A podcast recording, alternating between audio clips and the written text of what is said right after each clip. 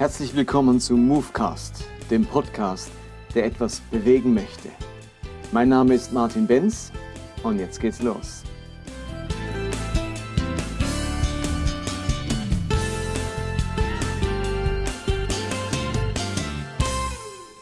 Willkommen zu Movecast 48.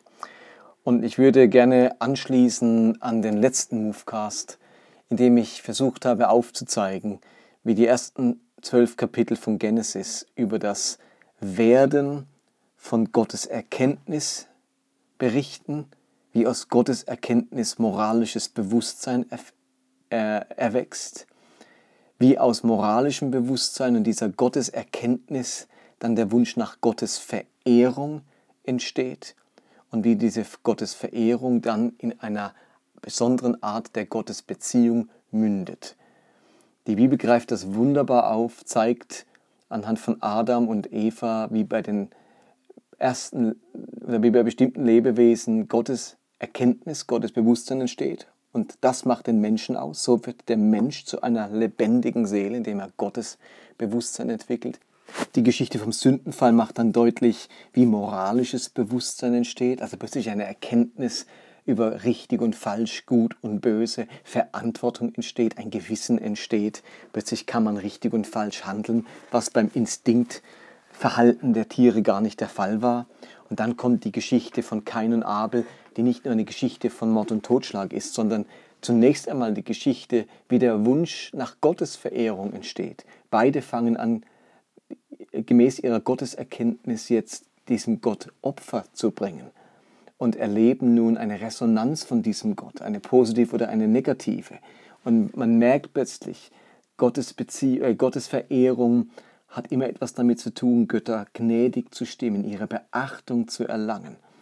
Und dann kommt dieser spannende Text in Genesis 6, wo Göttersöhne, Gottes Söhne sexuellen Verkehr mit Menschentöchtern haben und dadurch die Helden der Vorzeit, die sogenannten Riesen, die entstehen.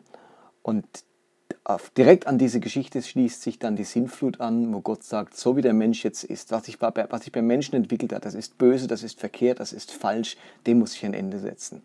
Und letztlich ist die Sintflut die Antwort Gottes auf eine entartete Entwicklung der Gottesbeziehung. Denn was diese Geschichte von den Gottessöhnen und Menschentöchtern erzählen will, ist, dass Re Religion oder Spiritualität sexualisiert wird. Die Verbindung zu den Göttern wird auf einer leiblich-irdischen Art und Weise gesucht und gleichzeitig wird das Menschliche vergöttlicht. Es entstehen solche Riesen, solche Übermenschen und die haben dann in den antiken, antiken Religionen genau diese beiden Elemente.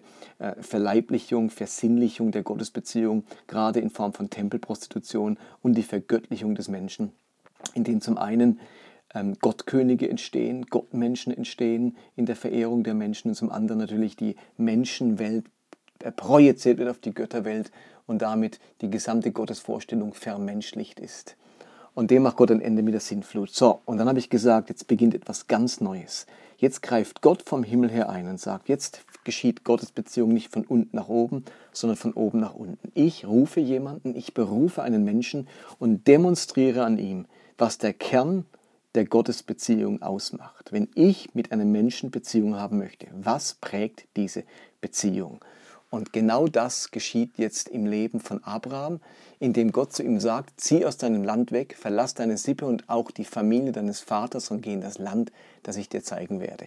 Dieser Auftrag auszuziehen ist nicht in erster Linie ein geografischer Auftrag. Natürlich muss Abraham geografisch ein Land verlassen, aber das hat ganz stark als Bedeutung, dass Abraham die, Väterweise verlassen soll, die Art und Weise, wie seine Sippe, seine Familie, seine Umwelt die Götterwelt verehrt hat. Also diese Art der Gottesverehrung und Gottesbeziehung, wie Abraham sie gekannt hat, die soll er verlassen. Aus der soll er ausziehen. Das soll er hinter sich lassen, um offen zu werden für eine ganz neue Art der Gottesbeziehung, um sich sozusagen aufzumachen, in ein neues Land zu kommen mit einer neuen Art der Gottesbeziehung. Und es heißt dann in Genesis 12, Vers 2, ich will dich zu einem großen Volk werden lassen, ich werde dich segnen und deinen Namen bekannt machen, du wirst ein Segen für andere sein. Ich will segnen, die dich segnen und verfluchen, die dir fluchen. Alle Sippen der Erde werden durch dich gesegnet werden. Also, wenn wir wissen wollen, um was es im Kern dieser neuen Gottesbeziehung geht, dann sagt uns dieser Satz, der ganz grundsätzlich die Beziehung zwischen Gott und Menschen beschreibt. Ich werde dich segnen und du wirst ein Segen für andere sein. Das ist der Kern der Gottesbeziehung. Und ich würde sagen, dass es in der ganzen Bibel um nichts anderes geht wie die Frage der Gottesbeziehung und wie sie sich gestalten soll. Das ist natürlich jetzt vor allem im Neuen Testament auch durch Jesus viel gestaltig formuliert worden, aber im Kern führt alles darauf zurück, was hier gesagt ist. Ich werde dich segnen und du wirst ein Segen sein. Und ich würde hier gern zwei Begriffe einführen, ähm, was diese beiden Satzteile eigentlich ausdrücken wollen. Nämlich der, die eine Hälfte des Satzes beschreibt ein Lebensgefühl und die andere Hälfte des Satzes beschreibt ein Lebensauftrag. Es geht also ganz stark in diesem Text um, einen Leben, um ein Lebensgefühl und um einen Lebensauftrag. Und egal, ob man jetzt übersetzt, ich will dich segnen oder ich werde dich segnen, ist vom hebräischen Wort beides möglich, will dieser Satz ausdrücken, dass wir als Menschen, als Nachfolger Jesu, als Kinder Abrahams, könnte ich auch sagen, in diesem Segen Gottes stehen. Und dieser Segen Gottes umfasst ja so vieles. Ich könnte äh, segnen, Eulogeo, Gutes zusprechen, Gutes verheißen. Also im Neuen Testament wird das Wort Eulogeo dafür gebraucht. Gott spricht mir Gutes zu, Gott verheißt mir Gutes. In anderen Worten, Gott sagt zu uns, ich will dich schützen, ich will dich bewahren, ich will dich begleiten, ich will dich stärken, ich will dich erleuchten, ich will dich heil machen, ich will dich aufbauen, ich will dich lehren, ich will dich befreien, ich will dich verändern, äh, ich will dich erlösen, dir vergeben und so weiter. All diese positiven Dinge des Himmels, die Schätze, die Werte des Himmels stehen mir zur Verfügung, will Gott in mein Leben hineinlegen. Ich will dich segnen. Die Idee ist, dass Kinder Abrahams mit diesem Lebensgefühl durchs Leben gehen, ich bin gesegnet. Also die, die Beziehung zu Gott resultiert in einem ganz spezifischen Lebensgefühl, nämlich dem Lebensgefühl, ich bin gesegnet. Ich fühle mich gesegnet. Und das ist so etwas ganz Spezielles, wenn man morgens aufsteht, in den Spiegel schaut und sich sagen kann, ich bin gesegnet. Also versteht ihr, dieser Kern der Gottesbeziehung, ich will dich segnen und du sollst ein Segen für andere sein, der bewirkt eben, der, der soll zu einem Lebensgefühl führen, das äh, heißt, ich fühle mich gesegnet. Das ist das macht unser Wesen aus, unser Leben aus, dieses Lebensgefühl, das uns trägt, bei dem wir zu Hause sind, das uns unglaublich viel Geborgenheit und Sicherheit gibt. Ich bin gesegnet. Wer mit diesem Lebensgefühl existieren kann, wessen Dasein von diesem Lebensgefühl geprägt ist, der hat eigentlich das Wichtigste für sein Leben klargemacht.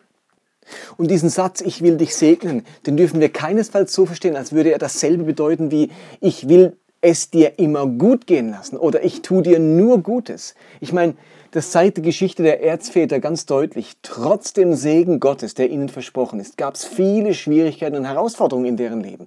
Also Abraham muss dann erstmal sehr lange auf ein Kind warten. Auch Isaac erlebt dann eine lange Unfruchtbarkeit seiner Frau äh, Rebekka und er muss den Zerbruch ähm, einer, der Beziehung zu einem seiner Söhne erleben. Jakob später begegnet großer Ungerechtigkeit im Haus seines Schwiegervaters Laban, wo er immer und immer wieder um seinen versprochenen Lohn und seine versprochene Ehefrau betrogen wird. Und, ganz zu schweigen von Josef, der so viel Leid durch seine Brüder erlebt und dann zeitweise sogar in der Sklaverei und im Gefängnis landet. Also ich will dich segnen bedeutet nicht, es wird dir nur Gutes und Harmloses im Leben begegnen. Ich werde dich segnen heißt vielmehr, ich verfolge, also wenn Gott zu uns sagt, ich verfolge meine heilsamen und kostbaren Absichten mit dir. In anderen Worten, ich will dich segnen heißt, ich bringe dich ans Ziel. Ich entwickle dich. Ich bringe dich weiter. Ich lehre dich. Ich verändere dich. Ich bin mit dir unterwegs und bin immer an deiner Seite, komme was da wolle. Ich bin immer mit dabei. Du hast immer meine Gegenwart. Du bist immer geborgen in der Beziehung zu mir, in der Nähe zu mir, in der Freundschaft zu mir, in der Väterlichkeit, die ich dir schenke. Ähm, Und wir brauchen dieses Zuhause, das ist unsere Lebensgrundlage. Wir brauchen dieses Lebensgefühl. Und ich finde, das macht den Glauben und, und, unser Leben so speziell, wenn man mit diesem Satz, mit diesem Lebensgefühl existiert. Ich bin gesegnet. Ich fühle mich gesegnet. Und das ist ja auch die Kunst, sich aufgrund des Glaubens gesegnet zu fühlen, selbst wenn Schwieriges passiert, selbst wenn Leidvolles passiert.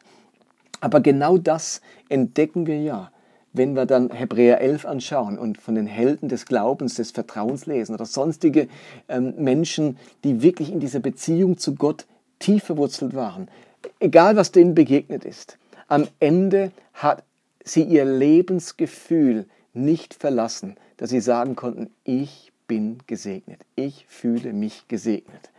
Das ist so etwas unglaublich Kostbares. Und nun macht euch mal, überlegt euch mal, was das fürs Thema Evangelisation heißt. Ich merke seit so langer Zeit, dass der Ansatz, Menschen vor der Hölle retten zu wollen, einfach evangelistisch nur noch wenig Sinn macht. Zum einen, weil es die meisten Menschen gar nicht relevant finden. Die glauben nämlich gar nicht an eine Hölle und dass man dafür immer schmort und man will sie vor etwas retten, an das sie gar nicht glauben. Also das macht schon mal schwierig, wenn man den Adressaten im Blick hat, den Menschen, den man Gott nahebringen will. Und zum anderen ist es für mich schwierig, weil ich selber Mühe mit einer Vorstellung habe, dass ein liebender Gott, der die Welt so sehr liebt, dass er seinen einzigen Sohn dafür hergibt, am Ende doch über 90 Prozent der Menschheit für immer in der Hölle schmoren lässt, ohne Ende, ohne Aufhören und gleichzeitig für einen kleinen Teil der Menschheit ganz gnädig und barmherzig ist und für den anderen kein Erbarmen kennt. Kein Erbarmen und keine Liebe und keine Gnade kennt. Das kriege ich nur noch ganz schwierig zusammen mit dem Gott, den mir Christus geoffenbart hat. Also brauche ich einen neuen Ansatz dafür, Menschen zu Jesus und zum Glauben einzuladen. Und da hilft mir ganz stark dieser Satz. Es geht beim Glauben darum, dass Gott dir ein ganz neues Lebensgefühl schenken möchte. Wenn du dich Christus anvertraust, wenn du zu Gott findest, wenn du dich auf die Nachfolge einlässt und eine Beziehung zu Gott ein, eingehst, dann wird eine entscheidende Veränderung geschehen, nämlich es kommt ein neues Lebensgefühl in dein Leben. Du wirst morgens aufwachen und abends ins Bett gehen mit dem Lebensgefühl, ich bin gesegnet. Oder mein Leben ist in Gottes Hand.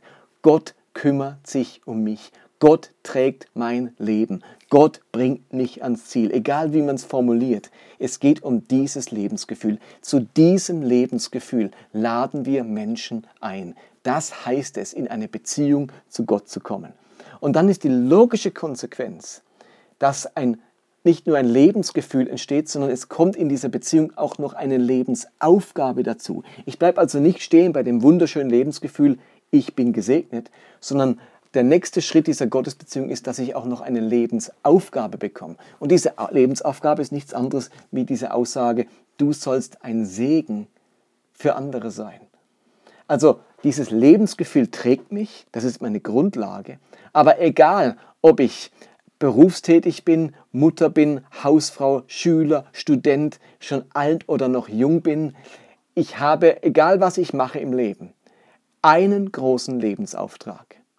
So wie ich getragen bin von diesem Lebensgefühl, so bin ich bestimmt von diesem Lebensauftrag, nämlich ein Segen für andere Menschen zu sein ich werde dich segnen und du wirst ein Segen für andere sein. Das, was Abraham hier zugesagt ist, das gilt auch allen Kindern Abrahams. Also sprich allen, die des Glaubens an Christus sind, den wahren Kindern Abrahams.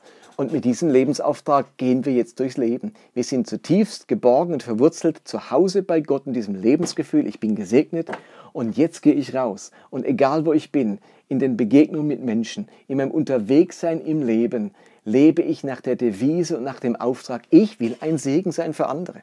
Also der entscheidende Schritt passiert dann, wenn aus dem du sollst ein Segen sein für andere, äh, der Satz wird, ich will ein Segen sein für andere. In dem Moment, wo ich diesen Auftrag zu meinem Auftrag mache, wo aus dem du sollst ein ich will wird, ändert sich alles. Dann gehe ich mit einem ganz anderen Be Gefühl und, und Bewusstsein durch dieses Leben. Ich will ein Segen sein. Egal, ob ich an der Bushaltestelle stehe, mit meinen Arbeitskollegen zusammen bin, irgendwo einkaufen gehe, bei einer Sitzung bin, äh, durch, äh, im Zug sitze, egal was ich mache, ich werde von diesem Auftrag bestimmt. Ich will ein Segen sein. Wie kann ich hier, wo ich gerade bin, ein Segen sein? Wem kann ich helfen? Wen kann ich unterstützen? Wen kann ich trösten? Wen kann ich ermutigen? Insofern heißt für mich Glaube und Nachfolge oder Christsein in seiner einfachsten Form, dass ich mit einem Lebensgefühl und mit einem Lebensauftrag ausgestattet werde. Meine Beziehung zu Gott beinhaltet ganz stark ein Lebensgefühl und einen Lebensauftrag. Und Menschen zu Christus führen, evangelisieren, heißt jetzt, ich lade Menschen ein zu diesem Lebensgefühl und ich lade sie ein zu einem Lebensauftrag. Denn sobald sie eine Beziehung zu Gott haben, tritt das in Kraft in ihrem Leben. Sie bekommen von Gott dieses Lebensgefühl, ich bin gesegnet und diesen Lebensauftrag, ich will ein Segen für andere sein. Und wenn ich mir das vorstelle, dann macht es so Freude, dann ist es so attraktiv, andere Menschen für Christus zu gewinnen, andere Menschen mit dem Evangelium zu erreichen, andere Menschen zu einer Beziehung, zu einer persönlichen Beziehung zu Jesus und zu Gott einzuladen, weil es nicht länger nur darum geht, wie ich mein Ticket in den Himmel löse und wie ich die ähm, scheinbare Hölle vermeide, sondern jetzt geht es wirklich um den Kern, des jeden Menschen betrifft. Und Menschen sind auf einer spirituellen Suche, sie sind nach einer Suche, was sie verankert äh, im Leben, was, sie, ein, was ihnen ein Zuhause verschafft und sie sind auf der Suche nach Sinn und nach Bedeutung. Und dieser Satz liefert beides, weil dieses Lebensgefühl, das verwurzelt mich das bindet mich zurück an ein ganz wichtiges Lebensgefühl. Und der andere Satz, der startet mich eben mit Sinn, mit Bestimmung, Berufung aus durch diesen Lebensauftrag.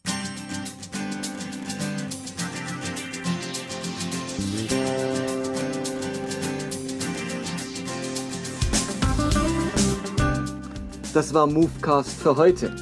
Ich hoffe, dass es etwas bewegt in eurem Leben und in eurem Glauben. Ich würde mich freuen, wenn ihr mir Feedback gebt oder Kommentare hinterlasst, entweder auf Facebook oder direkt auf der Webseite des Podcasts. Und die lautet movecast.podbean.com. Ansonsten würde ich mich freuen, wenn ihr diesen Podcast teilt auf den sozialen Medien, auf Facebook oder Twitter oder Instagram oder wenn ihr ihn abonniert, entweder bei Podbean selbst oder bei iTunes. Ansonsten hoffe ich, dass wir uns nächste Woche wieder hören. Bis dann, bye bye.